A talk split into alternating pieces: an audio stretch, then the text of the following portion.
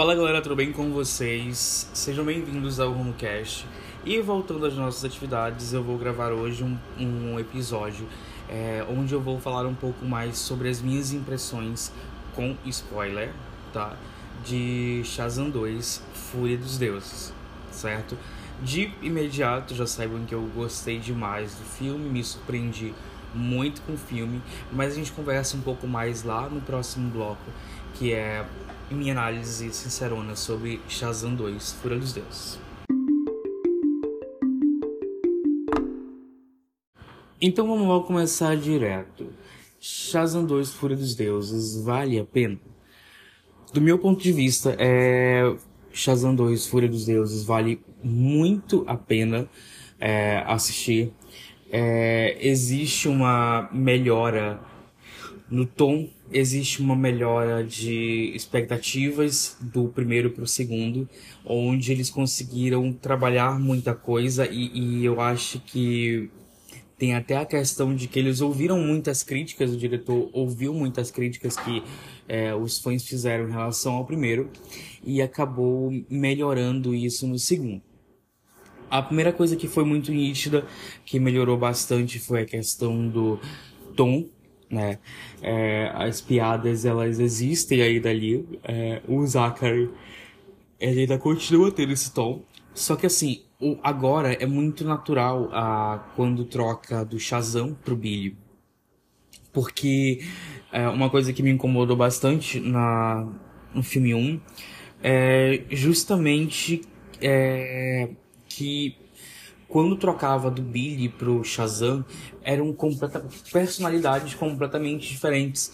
Sendo que quando o restante da família lá no final troca, e a gente vê também essa questão a, a, aqui no segundo filme, mais aprofundado, é, quando eles trocam de corpos, por assim dizer, eles continuam sendo eles mesmos. Né?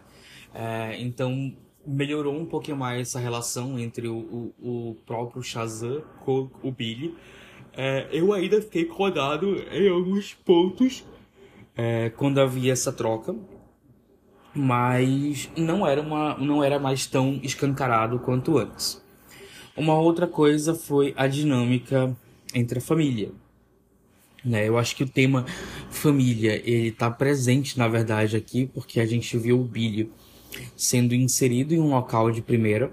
É, e aí a gente tem que agora ele vai amadurecendo, ele tá mais um pouco maduro. Ah, ele tá chegando aos 18 anos, então em 5 meses no filme ele faz 18 anos. Então tem toda aquele, aquele problemática de que, ah, quando eu fizer 18 anos, é, eu vou ter que ser expulso daqui. Os meus pais adotivos lá, que estou cuidando dele, é, não vão querer. Mas eu achei meio sem pé em cabeça, porque a Mary né, que é a irmã mais velha, por assim dizer, ela já se formou no ensino médio, tá indo pra faculdade, quer dizer, não foi pra faculdade, e ela continua ali, e ela dá uma, um, um ponto muito importante, que, por exemplo, tem um certo momento que ela fala, é, ah, eles não conseguem ajudar, né, é, manter, pagar o aluguel da casa, é, então, por exemplo, tem toda essa questão envolvendo família que a gente vê. Logo de primeira, na primeira cena que a gente vai ver eles combatendo o crime, a gente vê que o Billy ainda não consegue chamar a mãe adotiva dele de mãe. Então, esse momento vai ficar um pouquinho para depois, quando é, os pais adotivos vão descobrir que eles são Shazams. É, e a gente tem um momento muito fofo e lindo é, dessa mãe. E é, é, também temos que falar sobre a questão das vilãs. Ah, eu me incomodei muito com a Lucille no primeiro arco, ali sendo apresentada como uma capataz da irmã mais velha. Acho, acho não, tenho certeza que a Lucille ela tem um talento muito, muito, muito bom como atriz. Embora logo depois ela se revelou a maior vilã, basicamente, e aconteceu o genérico, mas funcionou, né? Funcionou tranquilamente e tô feliz com o resultado. Ah, nós temos então três irmãs, né? No caso, ah, eu sempre esqueço o nome delas, mas a gente tem essa questão da mitologia, que é um ponto que eu queria conversar aqui que é a mitologia no universo DCU. A Marvel está entrando agora com a mitologia grega, por assim dizer, já que apresentou é, Zeus no último filme do Thor e vai introduzir o Hércules, né, que é um herói grego. Uh, e ainda não deu para ver como eles vão trabalhar esse quesito, mas o DCU é, trabalha muito bem esse universo. A gente vê esse universo em Mulher Maravilha, que conquistou porque Mulher Maravilha já faz um sucesso, inclusive vou falar um pouquinho depois mais sobre a Mulher Maravilha. Mas a gente quer ver mais sobre as Amazonas, a gente quer ver mais sobre os deuses.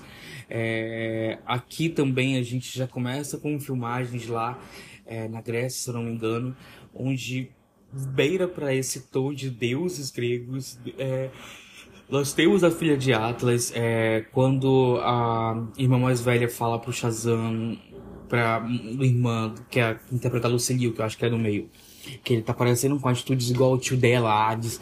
A gente sente essa ligação com a mitologia, e eu acho que o DCU, ele entrega é, muito essa questão de mitologia eu, como fã de mitologia, gosto bastante desse tom de mitologia, então fico muito feliz que basicamente eles trabalhem esse tom de mitologia.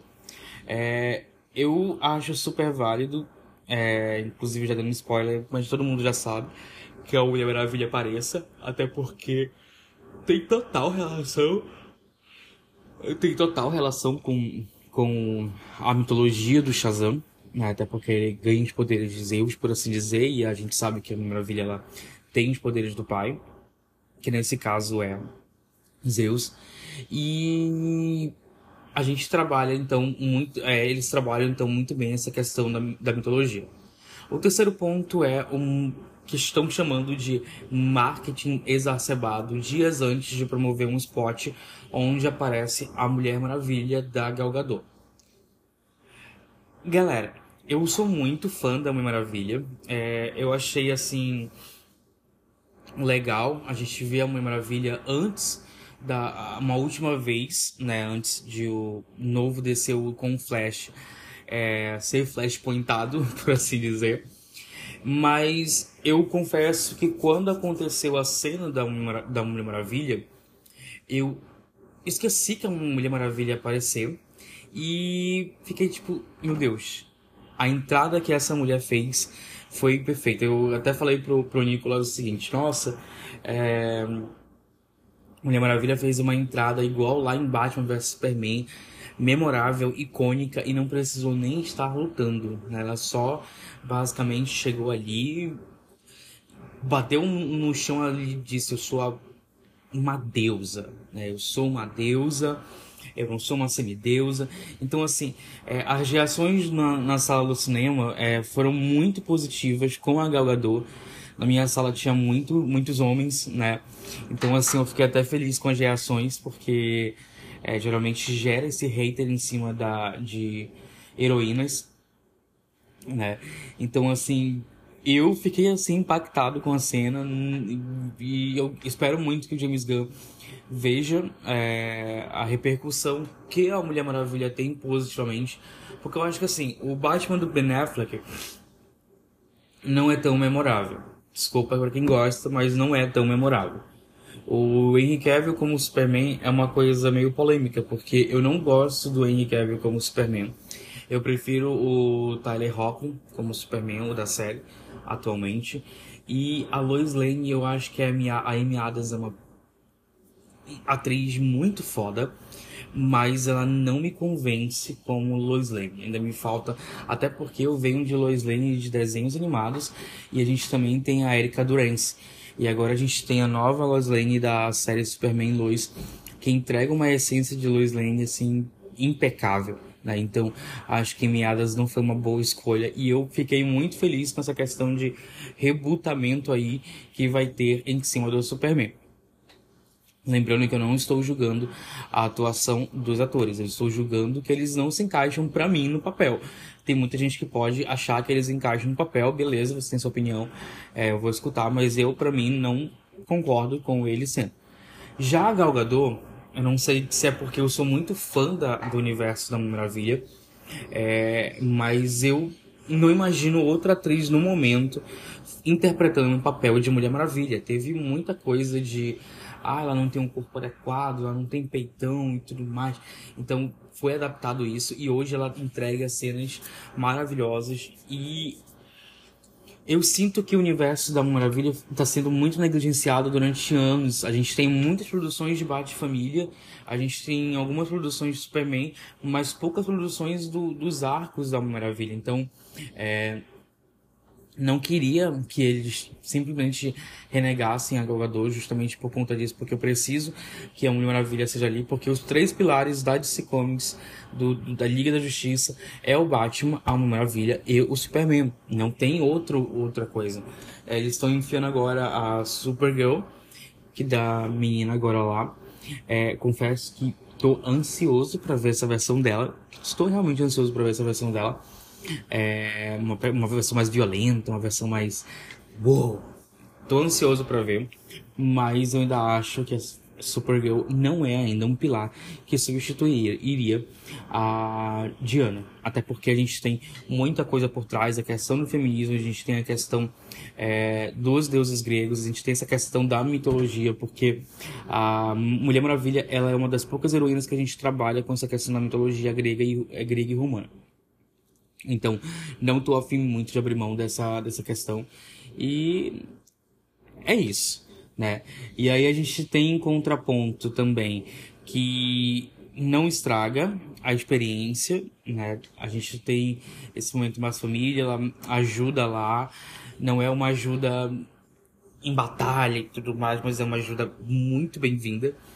E a gente também tem o mago de volta, né, também trazendo um pouco mais dessa mitologia. E eu falei mitologia porque a gente vê é, no terceiro arco, que é o, o, arco final, por assim dizer, da batalha, é, muitos monstros não, seres mitológicos. A gente vê minotauros, a gente vê arpias, a gente vê é, até mesmo unicórnios. Então, isso para mim foi impecável. Eu, eu vou deixar bem claro pra vocês que sou muito cadelinha de mitologia, assim. Então, assim, foi, foi bem trabalhado. O CGI, algumas coisas elas estavam ótimas, outras nem tanto.